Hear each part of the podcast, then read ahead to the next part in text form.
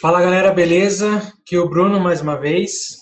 Chegamos ao oitavo episódio da nossa série.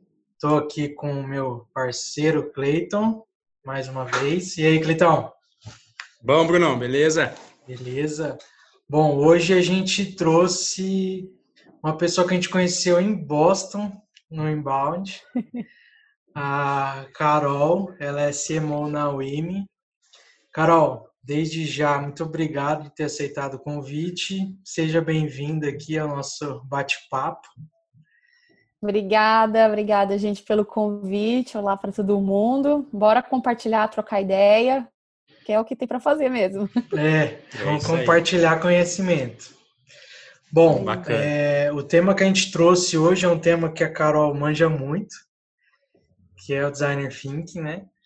É, então a gente vai falar um pouco do que, que é, quais os benefícios. Antes da gente começar, eu queria que você falasse um pouco da sua carreira, Carol, e um pouco da UIM, né? Eu sei que você começou como jornalista, teve uma mudança aí. É. Conta aí pra galera um pouco de como que foi todo esse trajeto e o como que é, o que, que a UIMI faz também. Claro, vamos lá. É, eu falo que a, que a minha tra trajetória de carreira ela, ela, é exemplo de que não dá mais para planejar nada no, nos tempos de hoje, né? Eu, eu, te, eu tô com 35 agora, né? E eu lembro que quando eu era, era novinha eu queria ser jornalista, mudar o mundo como jornalista. Comecei a trabalhar como jornalista de, na área de automobilismo aos 16, cobri corrida de Stock Car, Fórmula 1, truck achava que eu ia ser isso, né? Mas acabei me decepcionando com a profissão. Com 20 anos, falei, bom, não é isso, sou japonesa, acho que eu vou fazer conta, vou fazer engenharia química, parece um caminho intuitivo, né? Mudar do jornalismo para engenharia química. E aí fui fui fui, fui para engenharia química, entrei lá na, eu tinha começado o jornalismo, né? Mas aí abandonei o curso lá na, na USP, depois mudei para engenharia química lá na Unicamp. E também não, não foi aquilo, né? Descobri no meio do caminho que não era aquilo, mas falei, bom, bora se formar em alguma coisa, né? Terminei a graduação, trabalhei um pouco como engenheira de processos, mas não era isso mesmo. E acabei encontrando no marketing um bom equilíbrio, um bom caminho entre humanas e exatas, né? E, e, acredito até hoje nisso, né? E aí, mas precisava de uma empresa que acreditasse na engenheira que queria para o marketing. Essa empresa foi a 3M, onde eu trabalhei por oito anos e aí eu tive experiências entre marketing e vendas, tanto no B2B quanto no B2C, e foi onde eu conheci o Design Thinking pela primeira vez, foi lá na 3M, né? Uma empresa que, que tem muito a, a inovação no, no sangue, né? E, e, e eles aplicam muito o design na prática lá. E foi na 3M também que eu conheci a WIMI, né? Eu conheci a WIMI como cliente, né?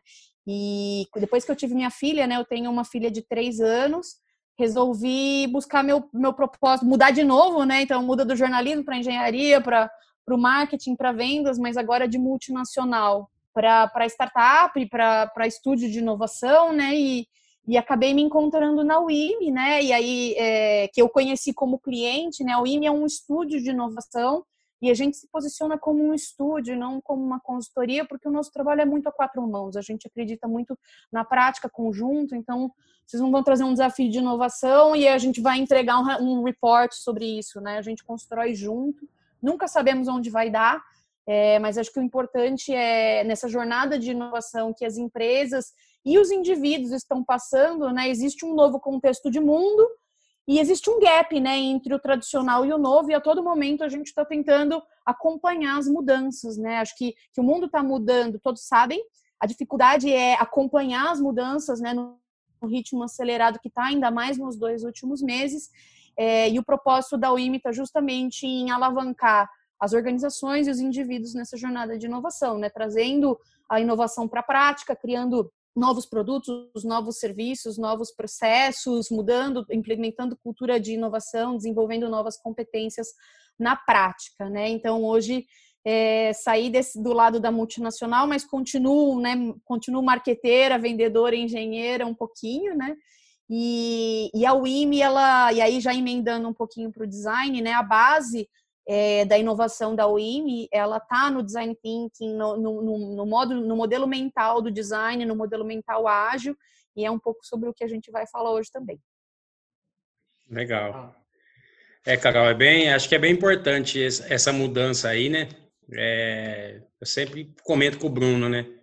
Eu acho que é momento de união, né? É, não existe mais concorrência, é, não existe estrela, aquela pessoa que é estrela, que ninguém toca, ninguém rela. Eu acho que é mais momento de união mesmo, compartilhar conhecimento, ajudar as pessoas. É, a gente que está mais tempo na área, que passou por bastante situações, eu acho que né, compartilhar coisas que, que, que, deram certo, que deram errado, coisas que estão funcionando agora nesse novo mercado. Eu acho que esse é o caminho que a gente tem abordado mesmo nos temas e por isso que a gente tem, tem convidado só gente bacana, com que tenha uma carreira legal, eh, que é o seu caso, que até que quando a gente começou a fazer esses vídeos, nós lembramos de você na hora que em Boston, principalmente, você se dispôs a gravar o vídeo, nem conhecia a MBM, muito menos eu e o Bruno. Então, assim, eu acho que o mercado precisa de gente assim mesmo, disposta a compartilhar conhecimento, é, sem ter o ar de, de, de, ser estrela, e não é o caminho atual, né? Eu acho que é totalmente o inverso de, do que as pessoas pensavam como antes, né? Eu acho que tem nessa linha eu tenho duas coisas que eu acredito muito. Primeiro é que é, a gente não tem mais certeza de nada, né? É, é, o aprendizado é constante. Você fala, nossa, você tem certeza que disso, ou de um caminho único, de um plano cravado em pedra, né? De não, a gente celebra o aprendizado, né? E, e, o, e o segundo ponto é, é, que a gente não faz nada sozinho, a gente só faz junto, né? A, uma colega minha lá de UIM, ela fez um, um curso lá em, em Berkeley e, e, o professor, teve um professor que falou uma coisa que mexeu com todo mundo, assim, lá na, na empresa, que ele falou assim que a maioria das pessoas que tem a agregar para você não necessariamente trabalham na sua empresa. Então, é, a gente precisa sempre se conectar, estar tá disposto e aberto a aprender, é, compartilhar, e é por isso que a gente está aqui. Legal. Bom, fala um pouco aí para a galera sobre o, o, o nosso tema. É, é, engraçado que quando a gente fala de design em específico, né, a gente pensa em o quê? Uma, uma obra bonita, uma, uma arte, né, um criativo, né? No geral, a gente pensa muito no designer criativo, né? Pensa uhum. numa escultura, né? E o design thinking, ele, ele é uma abordagem que traz o, o modo de pensar do designer, mas para aplicar isso à inovação. Então, é, esse modo de pensar, esse modelo mental, ele tem como base três premissas. A primeira é que a gente precisa criar coisas centradas no usuário, no ser humano. Então, pensar na solução antes de entender o problema, de nada adianta. Então, eu ter uma ideia incrível, desenvolver dentro de casa, sem eu antes entender qual é o problema do meu usuário, do meu cliente, seja ele interno ou externo, né? Problema que eu quero resolver, não adianta nada e leva a, um erro, a um risco de operação muito grande. Então, o primeiro ponto é que o design parte do problema e parte do problema do ponto de vista do seu usuário. O segundo ponto é que é um modelo mental colaborativo, então não se faz design sozinho. Então, aquela ideia do designer criativo, né, quietinho, fazendo uma grande criação dentro né, do, do, seu computador ou com um lápis, uma caneta, isso não existe. O trabalho de construção ele é colaborativo, ele pressupõe diferentes pontos de vista. Então, sempre que eu tenho um time multidisciplinar com, com visões diferentes, a probabilidade de eu criar algo diferente é maior. E o terceiro ponto é que ele é iterativo é, no sentido de testar, aprender e escalar. Então, antes de eu fazer algo perfeito de dentro para fora, eu construo com o meu usuário. Então, qual que é a forma mais simples de eu prototipar essa ideia que eu tive com base no entendimento do problema do meu usuário? É, qual é a forma mais simples de eu, de eu prototipar essa ideia e testar? Então, eu testo no papel de pão, já coleto o feedback no início, e com isso, eu, eu vou melhorando aquela construção conforme eu construo e não espero o lançamento para eu fazer essa iteração, essa melhoria, né? Então, é, o design, ela, ela, ele tem, o design thinking ele tem como base o mindset ágil, né? Nesse sentido de, de uma cultura de teste e aprendizado rápido. Eu gosto de explicar o design como se fosse um, uma forma de, de desatar um nó muito muito embaraçado, né? O design é uma abordagem que se alimenta do caos, se alimenta do, do problema, né? Então, é, sempre que eu tenho um problema com muita, muitas variáveis, muitas possibilidades de solução e um caminho que está nebuloso, o design é uma abordagem que consegue te dar é, síntese, consegue te dar luz no meio do caos. E eu gosto de fazer a analogia desse. Imagina um novelo de lã, um nó bem embaralhado, como vários problemas complexos que a gente encontra no dia a dia de negócios, né? É, o que o design faz em cima de um nó desse é dar luz ao problema. Então eu consigo mergulhar mais no problema e ao dar luz, conhecer, se aprof... quando a gente se aprofunda no problema, eu consigo enxergar, poxa, eu acho que se eu puxar esse nozinho aqui, eu acho que eu vou desatar o nó. Só que ao invés de eu puxar rápido e de uma vez, a ponto de, de eu ter o risco de piorar o nó, eu puxo só um pouquinho, que é a ideia do protótipo, né? Eu testo, deixa eu ver se tem tração aqui. Se tiver, eu continuo puxando. Se não tiver, não tem problema, eu não aumentei o nó. Eu já puxo o outro aqui. Falo, olha, com o meu primeiro teste, eu aprendi que o segundo vai ser melhor. E assim por diante, né? Então, é, é do mesmo jeito, quando eu falo do, no design thinking aplicado aos negócios, que é conhecido como business design, é, eu estou fazendo a mesma coisa com problemas complexos. Então, eu quero entender como agregar valor para o meu cliente, resolver o problema do meu cliente. É, Para isso, eu com certeza tenho muitas variáveis. Eu tenho tempo, qualidade, eu tenho meio, canal, comunicação, formato de produto, tecnologia. Eu tenho muitas possibilidades de solução. É, e se eu errar, eu tenho um risco envolvido na operação, né? Porque eu tenho tempo dedicado, recurso, investimento. E se quanto mais tempo eu demoro para checar se essa possibilidade ela é assertiva com o meu usuário, maior é o risco, né? Se eu lanço um produto, quem nunca passou por isso, de lançar um produto, uma solução, um processo que não tinha nada a ver com o usuário acabou sendo engavetado, né? Lançou um processo interno que não funcionou, ou assim por diante, né? Quanto risco a gente não poderia diminuir se a gente tivesse testado lá no papel de pão, aprendido, melhorado e construído junto com o usuário conforme a gente caminha na evolução do projeto. Acho que é um resumo um pouco do design, né, para a gente começar o papo. Ô, Carol, esse, eu, eu confesso que eu sou leigo no assunto, tá? Não sei se o Bruno conhece. Pô, é, pode mandar. É, você imagina assim, é, você tem um boneco, você, o cara chega, começa a falar, alguém chega, começa a falar um monte de coisa. Nossa, Carol, vou fazer essa campanha, isso, isso aqui, não sei, não sei, não sei o quê. Aí você faz um boneco para esse cara, é esse o termo em marketing, eu vou, design think, é eu vou te dar um, eu vou te dar um exemplo de um caso real que eu acho que vai ajudar a gente a, a tangibilizar mais. É, a gente fez dois anos atrás um projeto com a Bosch é, e o desafio da Bosch era como nós podemos desenvolver líderes recentes, líderes que acabaram de assumir a liderança. Qual era o problema aqui? É, imagina um líder novo que acabou de assumir uma função de gerência, por exemplo, que tem um conhecimento técnico muito bom. Muitas vezes as pessoas são promovidas pelo conhecimento técnico, pelo background, pela experiência, mas não tem soft skills de liderança. Então, não sabe, às vezes, gerir um time, uma crise, demitir alguém, passar um feedback negativo, né?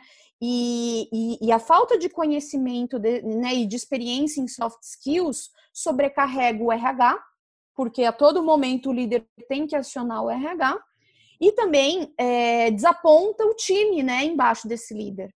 Então, eles tinham esse problema na Bosch. Nossa, líderes recentes acabam sobrecarregando a estrutura do RH, acabam tendo um, gerando desmotivação nos funcionários, no time, e a gente precisa encontrar uma forma de, de desenvolver esses líderes em soft skills. E aí a gente começou a entender, né? E, e, aí a gente teve uma ideia, né? Teve uma ideia do time que era e se a gente lançasse um aplicativo é, que tivesse é, como se fosse um e-learning, né? Como se fosse uma, uma forma do líder se autocapacitar, né? Então, ele se ele tem lá uma, por exemplo, vai ter que demitir uma pessoa. ele tem lá conteúdos, vídeos, ele consegue aprimorar os conhecimentos em um só lugar, uma fonte única de informação, né? Dentro de um aplicativo, um, uma plataforma de aprendizagem em soft skills da Bosch para esses líderes. Essa foi a primeira ideia que a gente teve. Só que ao invés da gente desenvolver essa ideia, ou seja, gastar milhares de reais aí, né? Vai, 100, 200, quantos mil reais que a gente gastaria desenvolvendo esse aplicativo, a gente resolveu testar literalmente no papel de pão, como a imagem que vocês estão vendo na, na tela. Então a gente fez as telas do aplicativo no papel, ou seja, gastamos o quê? Meia hora de, desenvolvendo uma ideia, né, no papel, e fomos testar com os, os líderes da Bosch. Então a gente chegou e falou, viu? Como que, como que seria para você se você tivesse essa ferramenta, né? E aí, obviamente, o protótipo ele tem aquilo que a gente quer validar, né? Então, é, os problemas que ele resolvia, o tipo de conteúdo, ali a gente fez uma simulação rápida no papel de pão. E logo no início a gente já descobriu, né? Ele, os líderes falaram: olha, legal, mas eu tenho 297 aplicativos no meu celular, 10 deles são da Bosch, eu não tenho tempo de ficar vendo vídeo e sinceramente ou lendo texto, etc. E sinceramente, isso não vai fazer com que eu aprenda a gerir um time, a gerir uma crise ou que eu possa aprender a como demitir uma pessoa. É, eu preciso viver a experiência. Então, ao, no momento do teste, é, a gente já percebeu no papel de pão que o caminho era outro e a gente já pegou feedback. Então, eles já falaram: olha, o que eu preciso é antecipar, eu preciso viver. Como eu não vivi a experiência ainda, eu não sei. Eu só vou aprender quando eu tiver essa experiência.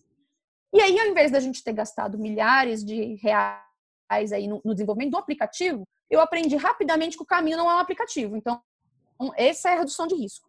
Aí, qual que foi a ideia? A segunda ideia que a gente teve a partir dessa iteração, né? É, foi criar um laboratório de simulação realística. Nesse laboratório, imagine que eu tenho um ator, imagine uma situação hipotética de demissão de uma pessoa com deficiência. Uma situação crítica, muito difícil de se fazer, né? Uma pessoa que a gente vê como que pode ser mais vulnerável, é delicado, né? Você tem que saber fazer algo nessa linha.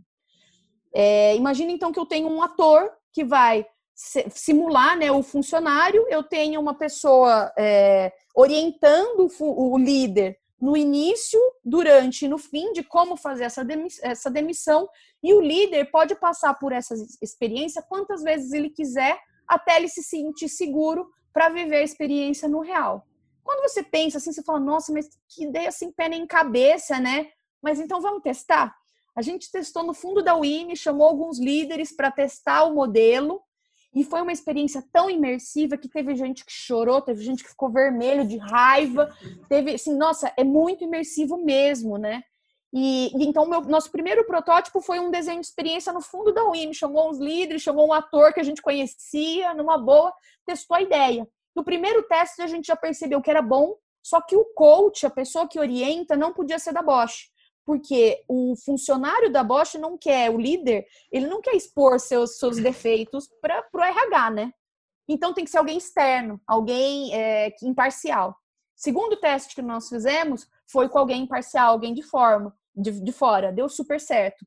Aí a gente precisava fazer um teste o quê? Numa sala adequada, uma sala espelho, que a gente tivesse de fato uma, uma imersão maior. Fizemos esse teste, o programa foi lançado, né, depois dessa validação, o programa foi lançado em abril do ano passado e, e até hoje os funcionários da Bosch podem escolher essas situações mais críticas, situações que envolvem desenvolvimento de soft skills e se desenvolver de acordo com a necessidade, né? Então, o que o design fez aqui? Ao invés de eu partir da solução, eu parti do problema, eu testei hipóteses muito rápido e barato, e ao testar eu, eu diminuí o risco, aumentei a assertividade daquele problema de, daquela solução dar certo.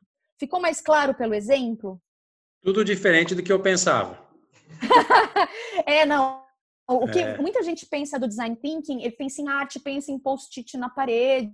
É isso que eu imaginava. Verdade, é, o post-it faz parte da criação, é. porque e ainda eu sendo, tendo vindo da 3M, eu sou uma grande defensora de post-it, mas a beleza do post-it é que ele te permite a mobilidade das ideias então, no momento que eu estou anotando é, as ideias ao fazer uma entrevista com o meu usuário, é, e eu exponho isso para as pessoas, eu consigo aglomerar é, os post-its à medida que eu vou sintetizando ou tendo mais ideias. Então, o post-it nada mais é do que um meio, é uma ferramenta. Tanto que agora no digital a gente usa uma ferramenta que chama Mural ou Mural, né, em inglês, é, que tem post-its virtuais. É como se eu tivesse um flip chart, uma parede, e a gente também estivesse criando, né? Mas o post-it, por mais que ele seja símbolo, ele é só um meio de um modelo mental.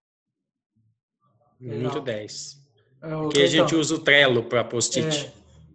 Ah, o Trello também. A gente, a gente usa, na verdade, o Trello muito para gestão de, de projeto e test card, né? Que funciona muito no modelo da prototipagem e do teste. Você ter ali né, o teste de hipóteses, né? Olha, eu acredito que se a gente fizer um laboratório de simulação realística, eu vou conseguir desenvolver soft skill do meu líder.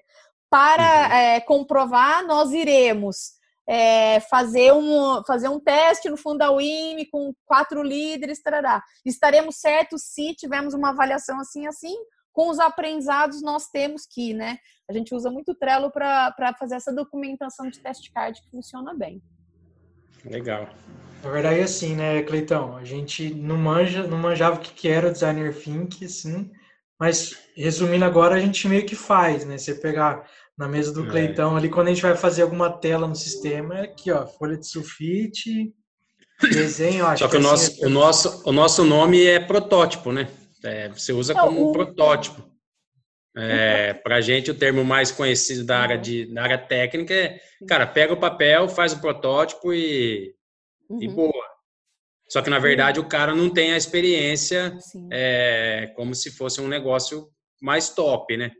Ou seja, ele recebe um desenho, só que ele não consegue interagir com aquilo, ele não tem uma experiência de usuário como se fosse algo real, por exemplo, um e-learn, alguma coisa uhum. nesse sentido, ele nem faz sentido de como vai ser o final. Ele só valida, é isso mesmo que vai ter, esses campos e esse botão. Uhum. Mas ele é não isso. tem a chance de interagir com o nosso protótipo, né? Esse Vocês é já aplicam parte do design no dia a dia mesmo. É, o, a prototipagem ela é uma das cinco etapas do design, né? A gente divide um ciclo de design em cinco etapas. A primeira delas a gente chama de empatia. É o momento que eu vou entender meu usuário, eu vou entender as dores, entender os problemas. Então, a gente entende o dia a dia, vai fazer entrevista, né? Entende as dores, entende onde está o problema que eu preciso resolver, né? E muitas vezes, para mim, é a principal etapa do design, porque, nossa, em 100% das vezes a gente se surpreende com o que a gente escuta, né? Porque uma coisa é eu imaginar o que o meu cliente está pensando, a outra coisa é eu ir lá e escutar. E é, isso é muito poderoso. E, e ir lá perguntar para o cliente, não se ele gosta ou não gosta do meu produto, mas como é o dia a dia dele, me conta uma história. É, isso é muito mais poderoso. Eu gosto muito de um exemplo de um projeto que a gente fez com a Unilever sobre alimentação saudável. Né? É, tem vários sigilos né, do, do, projeto, mas a ideia principal eu consigo passar. É, a gente estava investigando esse público né, que busca por um modelo de alimentação mais saudável. E uma coisa é eu perguntar para vocês: vocês acham que é importante se alimentar de forma saudável? Vocês provavelmente vão responder que sim, que é importante. A outra coisa é eu perguntar para vocês: me conta como foi sua rotina de alimentação na última semana. E aí vocês vão falar, pô, foi corrido pra caramba, tive que pedir no iFood, não, outro dia, sabe o que foi? Eu tava nervoso, comi uma barra de chocolate, é, aí eu, eu, senti culpa, tomei um shake, e aí você vai ver na história, a história mente, não mente, né? A pessoa contando a história, você percebe onde estão as dores, você aprende onde estão os problemas, né? Então, por isso que para mim é a etapa mais rica é o entendimento das pessoas. E quando você entende, você vai para a segunda etapa do design, que é a definição. Porque ao conhecer o seu usuário e a sua dor, você define melhor o problema. E muitas vezes o problema que você achava que ele tinha é diferente do problema que ele tem. E é um momento de convergir de novo. Ok, eu entendi que esse é o problema do meu usuário e eu vou focar em resolver esse problema. A terceira etapa é a ideação, é o momento de divergir de novo. Eu vou buscar formas, né? Eu vou idear formas, e aí o post-it entra muito, né? Formas de resolver esse desafio. Então, meu, meu, meu líder tem esse problema, ele precisa antecipar, por exemplo, a, a, a experiência né, de soft skill. Como que eu posso fazer isso? Eu posso fazer isso com A, B, C e D. A gente tem várias ideias e a chave do momento de ideação no design thinking é eu deixar a viabilidade de lado. Porque a viabilidade, ela mina a criatividade, é o lado do cérebro que mina o novo, né? Então, primeiro eu preciso pensar sem a trava do risco, sem a etapa da viabilidade, porque é ali que eu consigo dilatar o cérebro e as possibilidades. E uma vez que eu tenho várias ideias no momento da ideação, eu priorizo as melhores ideias, aí sim eu coloco a, ideia, a, a, a, viabilidade no, no papel, né? Então, a gente pode priorizar, por exemplo, numa matriz de impacto e facilidade, né? Ou de o quão empático isso é com o problema versus o escopo da empresa, enfim, a gente bota a viabilidade de novo, mas depois de eu já ter tido as, várias ideias, né? E a ideia que eu escolhi como principal, ou que tem o maior potencial, potencial eu prototipo no papel de pão, como vocês falaram, pego um papel, crio, enfim, e vou lá testar. E, o teste, ele é uma nova empatia, porque o, o, ao momento, no momento que eu testo uma ideia, eu estou colhendo feedback, eu estou ouvindo o meu usuário de novo. E isso é feito de forma cíclica, né? No modo que, de modo que a cada ciclo eu, eu aprendo um pouco mais, eu sou um pouco mais assertivo, eu diminuo o caos e eu vou sintetizando a forma de resolver o meu problema. Muito chique. Muito bom. O, o Carol, você já deu algumas alguns benefícios aí. Um deles é a redução uhum. de risco, né? É, eu acho que um, um, outro também é a questão, já no exemplo que você deu da Bosch, o investimento, né? É, uhum. Mas fala mais alguns benefícios que usar a, essa metodologia, esse método de design thinking traz para a empresa uma, uma coisa muito importante do design, e ela tem sido especialmente importante agora, é que como o design ele parte do usuário, é, ele parte da pessoa cujo problema eu quero resolver, é, no momento em que tudo muda muito rápido, como o momento que a gente vive hoje da pandemia, é, o meu usuário mudou também e as dores dele também. Então, o meu cliente mudou. Então, se eu estou projetando soluções da minha empresa para o meu cliente, muito provavelmente aquilo que era sua proposta de valor antes da pandemia não necessariamente atende às dores do seu usuário agora, né?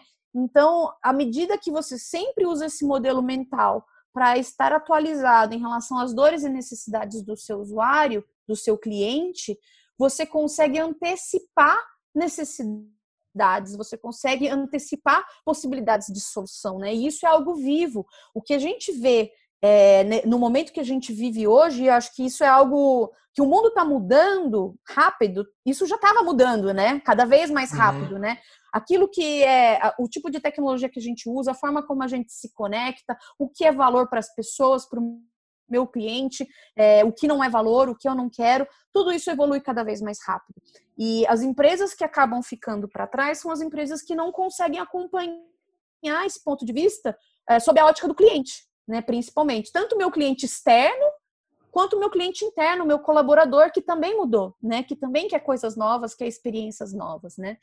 E, e usar o design é, como modelo mental de desenvolvimento de negócios é uma forma de antecipar as mudanças do cliente, sob a ótica do cliente, não ser, ser muito mais proativo do que responsivo nesse sentido, né? Então, é, essa é uma vantagem de trazer sempre contemporaneidade, reciclagem, né, do, dessa proposta de valor, sempre questionar a proposta de valor, sempre aprender junto com o usuário.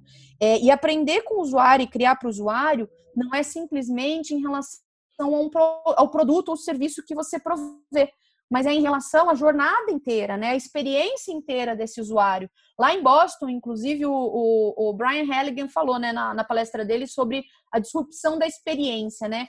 As, as empresas que criam experiências encantadoras são empresas que têm criado um diferencial competitivo muito relevante. Mas eu só crio experiências encantadoras se eu estou entendendo o meu usuário, se eu estou gerando ideias de como resolver os problemas do meu usuário na jornada completa se eu se eu estou testando essas ideias, prototipando, melhorando a todo momento. Então, é, essa, essa antecipação de cenários e possibilidades, ela não vem só em cima do seu produto, do seu serviço, mas vem em cima da experiência como um todo. E aí, isso, por si só, reverbera numa redução de risco da operação, porque eu tô, eu tô antecipando que pode ser um problema no futuro. E ao testar rápido e barato, eu também posso é, reduzir risco, né? E, e vocês que são de uma área mais técnica, vocês sabem o quanto é muito mais barato iterar no papel de pão do que iterar no código pronto, né? É muito mais caro, muito mais caro alterar em cima do código pronto do que eu iterar no papel de pão e na ideia, né? E acho que essas são algumas das vantagens. Eu lembrei de uma última que é como o design é, é, é um método co colaborativo, é, as empresas que conseguem aplicar esse modelo mental conseguem quebrar a estrutura de silos, né? Então, aquela coisa, ah, o, o, departamento de marketing, o departamento de vendas, o departamento de pesquisa e desenvolvimento, o departamento de manufatura. É, muitas vezes, quando eu, eu, eu, divido a empresa em áreas muito fechadas, é, eu inibo a colaboração e cada um acaba pensando só na sua fatia. Só que se eu coloco uma pessoa de cada área pensando no cliente, que no final a organização ela tem que estar orientada ao cliente, né?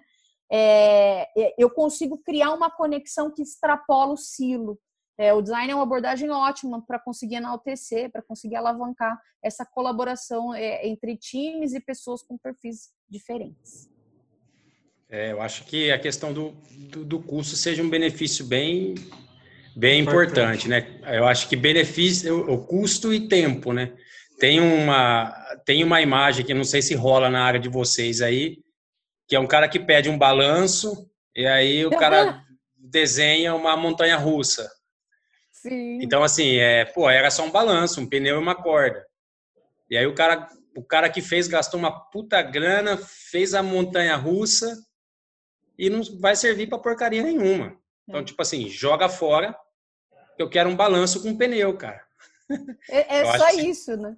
Sabe um exemplo que, que, eu, que eu gosto muito nesse sentido? É, não sei se vocês usam alguma ferramenta de CRM aí, né? Mas eu lembro muito da minha experiência de implementação de Salesforce.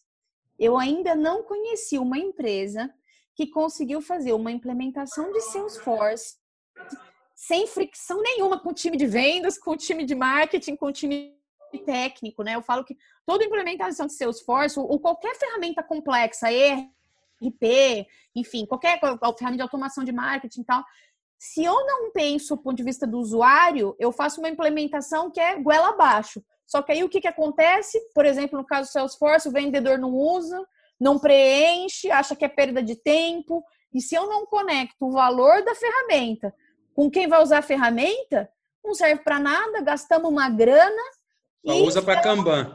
É, não serve para nada. Serve para mostrar slide bonito, né? Mas falar que, nossa, agregou, otimizou a operação de verdade, não. Aí fica um negócio assim, e aí você acaba, é igual o poker, né? Você, ou, ou jogo, jogo de azar, né? Você tá dando errado, aí você investe mais no erro. Falou, não, precisamos fazer dar certo. Então, vamos fazer campanha para dar certo, vamos não sei o que, investir, tarará. Quando, na verdade, putz, vai lá conversar por que, que tá dando errado, né? Desenha uma experiência que faça sentido, né? Então, é um pouco disso também, né? Nós usamos, acho que, seis é, CRM de venda. Nossa Senhora! Agora acho que é o último. Nós, nós estamos com o HubSpot. Ah, é. é. Sim, comentários, né? Tem, Ainda tá tudo tem, alinhado, né? É, Marketing. muito, muito top, assim. Tem bastante coisa fazendo marketing, não, mas é. é não, é. Bem legal. Tipo assim, é, é, é o que a gente fala, né? A gente usa, é uma puta sacada. Porque a gente nunca precisou ligar para ninguém. A gente consegue Exato. usar sozinho.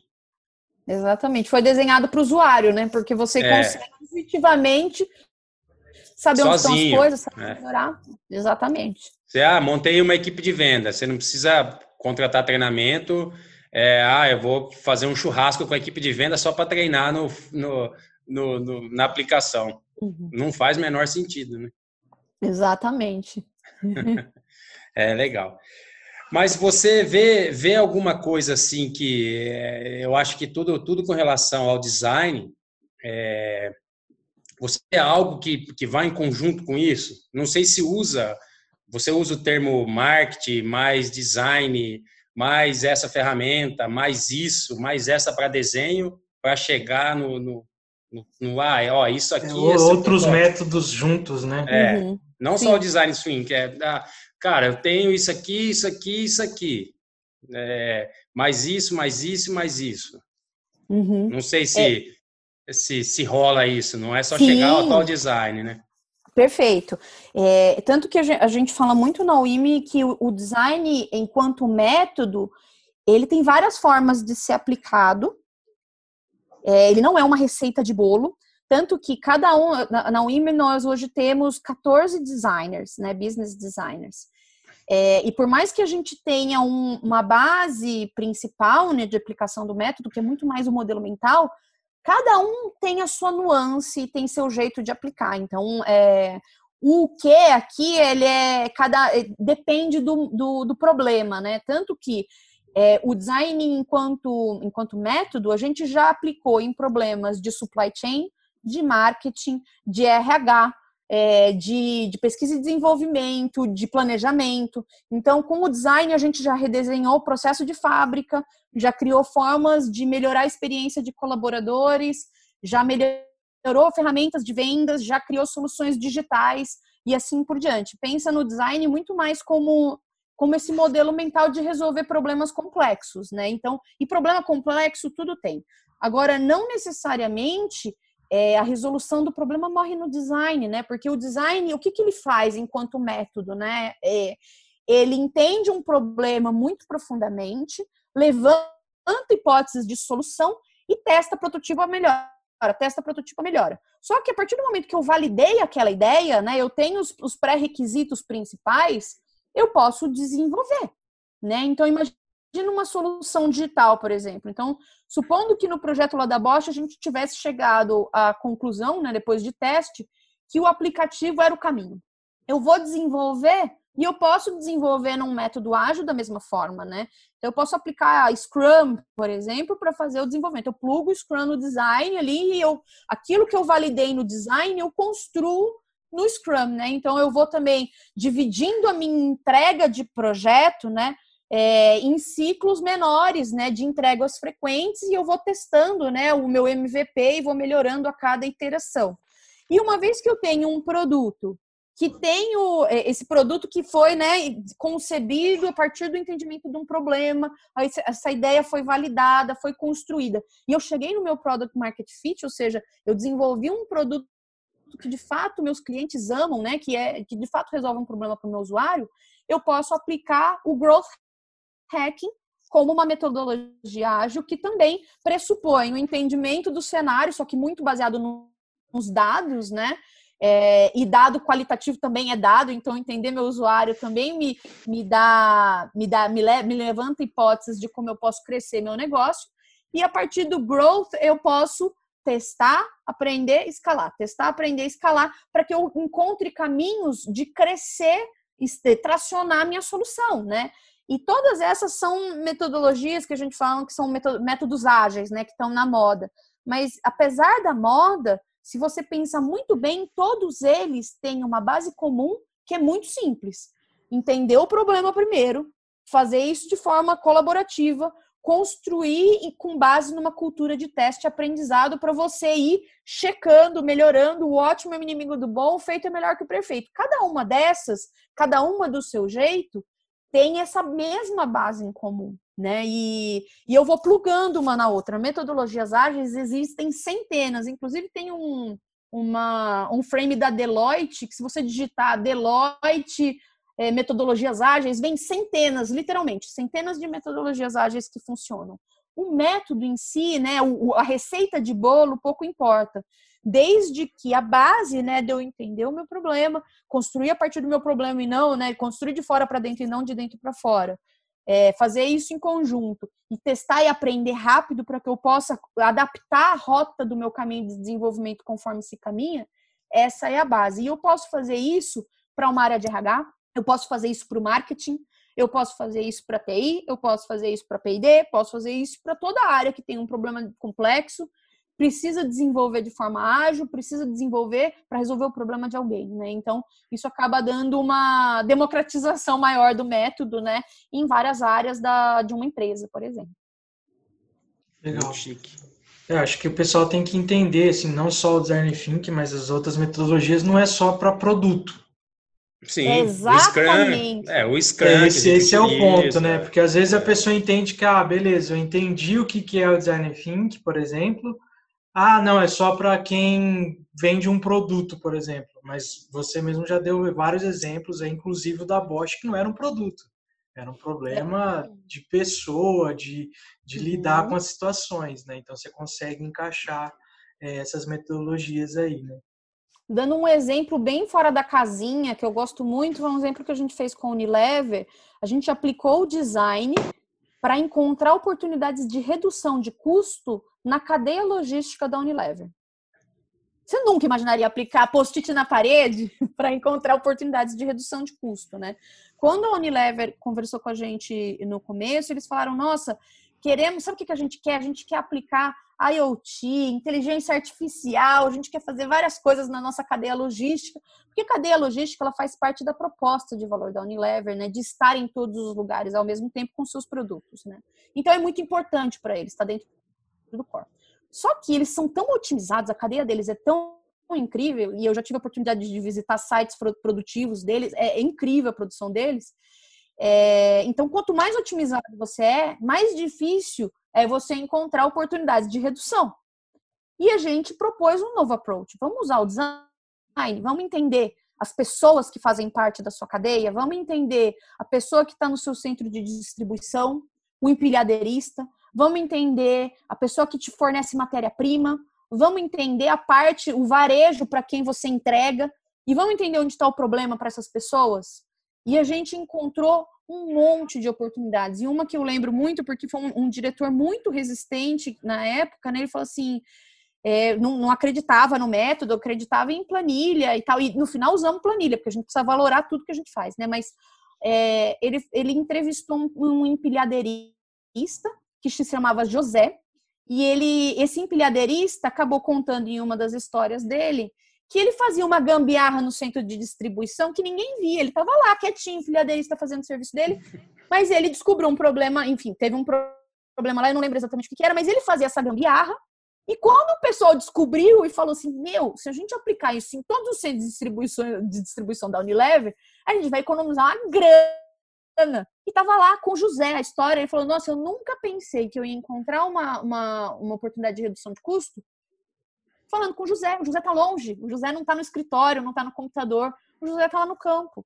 E a gente precisa conhecer o José, né? Então, é, toda vez que a gente se depara com uma história como essa e, e aprende que tem muito, muito problema para a gente resolver, muito além do que a gente está vendo na nossa tela de computador, em qualquer área, né? seja no, no supply chain, no, no, marketing. Né? Eu, eu usei muito design thinking para criar produto, para criar campanha de comunicação, para criar experiência de venda, né? Porque eu, né, boa parte da minha carreira foi no marketing, né? Mas eu posso aplicar em tudo, né? Então, serve para cada, cada problema complexo que uma empresa pode ter. Legal. Carol, já para a gente ir para a última pergunta, é, você tem alguma dica que você deixa para a galera que, com assim como nós, é leigo uhum. no design thinking, algumas dicas para começar a entender, a começar a colocar em prática, sei lá, livro ou algum uhum. curso, sei lá, alguma, dá algumas dicas aí para a galera que quer começar nessa parte aí.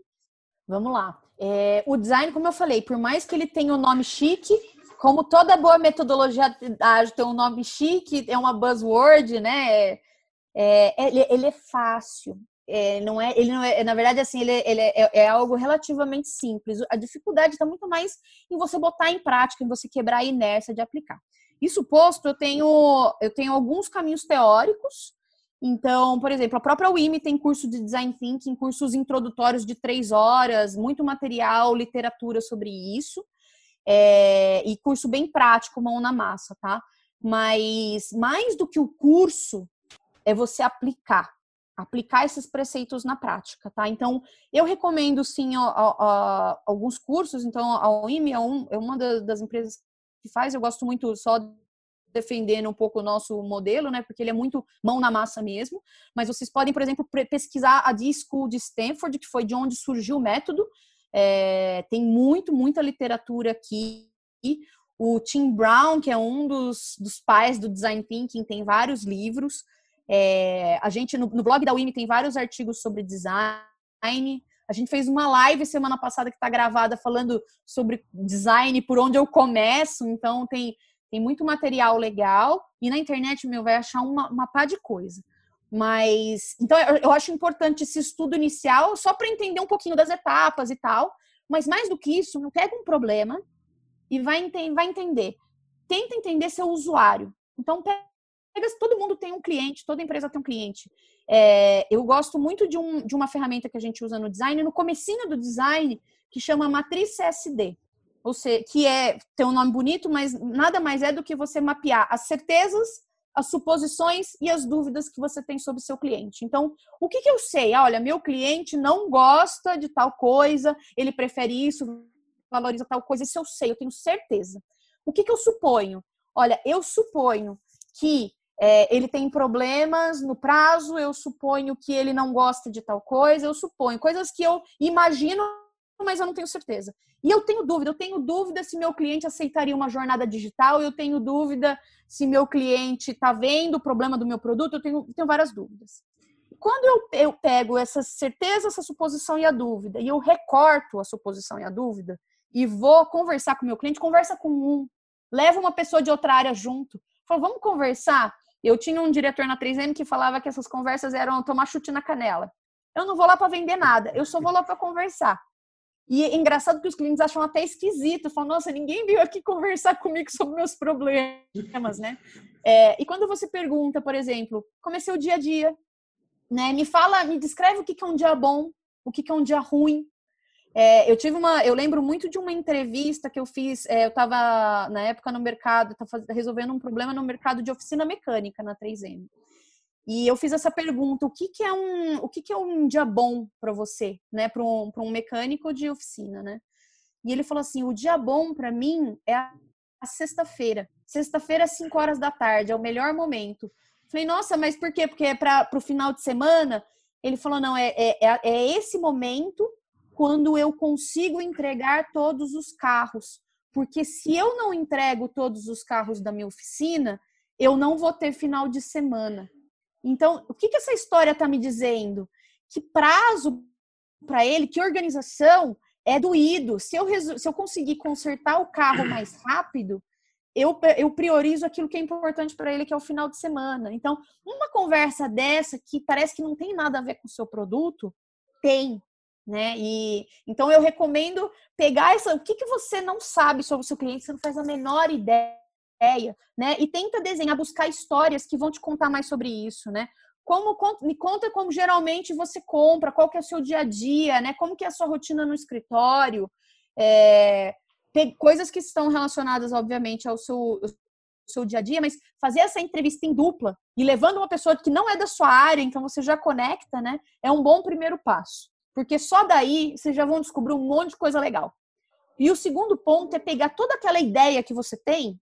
Putz, eu tenho uma ideia. E se a gente fizesse uma comunicação XPTO? E se a gente fizesse um produto X? E se eu mudasse para tal coisa? E se eu mandasse de WhatsApp em vez de e-mail? E testa um protótipo. Faz papel de pão, aquela ideia que você tem, e mostra para um cliente seu. Olha, eu estava imaginando antes de desenvolver. Só, mostra. Fala, olha, estou pensando em mais ou menos por esse caminho. O que, que você acha? Isso é, já vai dar um ganho tão inicial que vai dar vontade de estudar mais sobre o design. E faz todo sentido a primeira etapa ser empatia, né? Porque Sim. eu vejo assim, eu, eu comecei, eu trabalhava no teste aqui, né? Então a gente desenvolve uhum. o sistema e eu testava. Às vezes tinha umas coisas que os clientes pediam que, tipo assim, para pensar, meu, não faz sentido o que ele, o que ele quer. Só que daí depois você vai, tipo assim, sei lá, pega o carro, o Cleito faz muito isso. Pega o carro e vai lá no cliente e vê o dia a dia dele. Eu só vou assistir, não quero nem falar com ninguém, só vou assistir. Aí você começa a ver, ó, o cara faz isso, isso, isso. Faz todo sentido o que ele pediu. Porque vai solucionar o problema dele do dia a dia. Então Sim. é justamente a empatia, você entender o que que prejudica ele, que, que nem no, no caso aí da sexta-feira aí, o que para ele tem que atender os prazos. Se não conseguir, qual que é o problema? Ele não vai ter final de semana. Então uhum. tem que, de alguma forma, solucionar isso para ele. Você sabe que nesse caso em específico da oficina mecânica, por que, que eu fui que eu usei o design, né? É, toda estrutura global, né? Empresas globais, elas têm muito de é você receber, por exemplo, uma campanha de comunicação global e você ter que desdobrar nas regiões, né? E na época eu, eu liderava a área de comunicação da, da área industrial da 3M, né? E uma das divisões era automotiva. E a gente recebeu uma campanha que era totalmente digital e a base de nutrição era o e-mail marketing. E eu falei, gente, a oficina dos Estados Unidos é muito diferente da oficina do Brasil. A oficina dos Estados Unidos é aquelas oficinas de Discovery Channel, bonita, tal. Aqui o, o, negócio é roots. O pessoal não tem e-mail. Eu preciso entender como que ele se comunica, como que ele busca informação de produto, para depois eu desenvolver uma, uma forma de me comunicar com ele e teve muita resistência. Aí eu peguei o gringo que veio, o diretor lá, eu falei, cara, vamos numa oficina comigo? E eu moro em Campinas, né? a 3M em Sumaré, eu levei ele numa oficina em Valinhos, que é aqui perto, numa cidade. E oficina, vocês já foram em oficina mecânica, né? Imagina o gringão, né? Tipo, todo branquelinho, engravatadinho, chegando na oficina. E aí eu, eu, e aí eu fiz uma pergunta para um, esse cara, né, que eu estava entrevistando, entrevistei algumas pessoas lá, né, e falei, ah, me conta como que você fica sabendo de um produto novo, né? Ah, o pessoal fala aqui, né? O pessoal como tem esses grupos de WhatsApp que a gente troca foto de mulher pelada, às vezes vem uma foto de produto novo, né? Pô, legal, às vezes eu, eu vejo o YouTube e tal. Aí eu falei, ah, e-mail, você tem e-mail? Aí o cara falou assim, olha, para dizer que eu não tenho, minha mulher tem um e-mail. É, se você precisar, eu te passo esse e-mail. Mas você vê que, gente, ele nunca vai abrir um e-mail, nunca vai abrir um e-mail. E aí, na maioria das ele... oficinas nem computador tem. O aparelho não que tem. eles usam é o aparelho que eles usam eu no sei. carro, não tem computador. É, e os caras têm o celular e eles usam o WhatsApp. Então, quer dizer que essa pessoa não é digital? Porque eu tive pessoas também no time que falavam assim, não, tem que se comunicar com cartaz, com, né, com é, material físico tal nem tanto ao céu, nem tanto à terra. Isso não quer dizer que a pessoa não é digital, mas qual é o meio de comunicação para ele? É o WhatsApp. Então é pelo WhatsApp, onde que eles têm grupo de oficinas, tem grupo com a casa de tinta, que é onde eles compram os materiais, e entre uma mulher pelada e outra, eles veem vídeo de produto. Então, beleza, eu preciso entrar no meio desse flow de conteúdo. E a gente criou uma solução a partir disso, né? Mas se eu não vou lá e vejo, né, para checar, eu, vou, eu vou jogar uma, de, uma campanha de e-mail marketing que vai ser muito bonita, vai ficar muito bonita num slide. Não vai, vai servir para nada, né? Um real de produto. Não vai servir para nada. É mais fácil colocar, então, manda uma mulher pelada só de capa e quando ele achar que é mulher pelada, você mostra o produto. É uma mentirinha. É pegadinha. Ai, caramba. É Mas a gente tem cliente aqui que é oficina. Realmente é difícil. É, não. Porque o cara que o cara que está apertando a roda e mexendo no motor é o cara que emite a nota. É, é muito difícil. Mas é o mundo deles e eles né, conseguem trabalhar assim, né? Então, Exato. na verdade, a gente que está vendendo algum serviço ou alguma coisa tem que se adaptar ao mundo deles, né? Exato. Tem que pensar é. uma forma que a experiência deles sejam, é, seja bacana, né? E eles consigam usar a ferramenta, a plataforma, enfim. Concordo Legal. 100%. Bom, o papo foi top demais, Carol. Eu acho que deu para a galera ter uma ideia aí de, de início do que é essa metodologia. Bom, se tiver curiosidade, o IME, vai no, no site da UIME, no blog. Carol, deixa aí as redes sociais sua ou da UIME para a galera aí já. O site é. da, da UIME é wime.com.br. É, nosso Instagram é Rede UIME. É, e, na, e não é o IME porque esse domínio tem alguém pegou e nunca mais não usa para nada, mas então o nosso é o Rede IME. E a gente está no Instagram também como o IME. E quem quiser se conectar comigo pelo LinkedIn também, é só procurar carolina.nut, N-U-C-C-I, que me acha fácil. Eu adoro conversar sobre design, sobre é, métodos ágeis, sobre inovação, então estou sempre disposta a trocar, aprender é, descobrir coisas novas. Então, bora juntos e que a gente tenha outras oportunidades de trocar experiências também. Legal. Muito, Muito Legal. obrigado de novo, Carol, de ter aceitado aí o convite. Depois vamos marcar um outro tema. Boa, não, tô com vocês. É Valeu, aí. Carol. Obrigadão. Valeu mesmo. Valeu, Carol. gente. Até a próxima. Valeu. Valeu. Valeu. Tchau, tchau.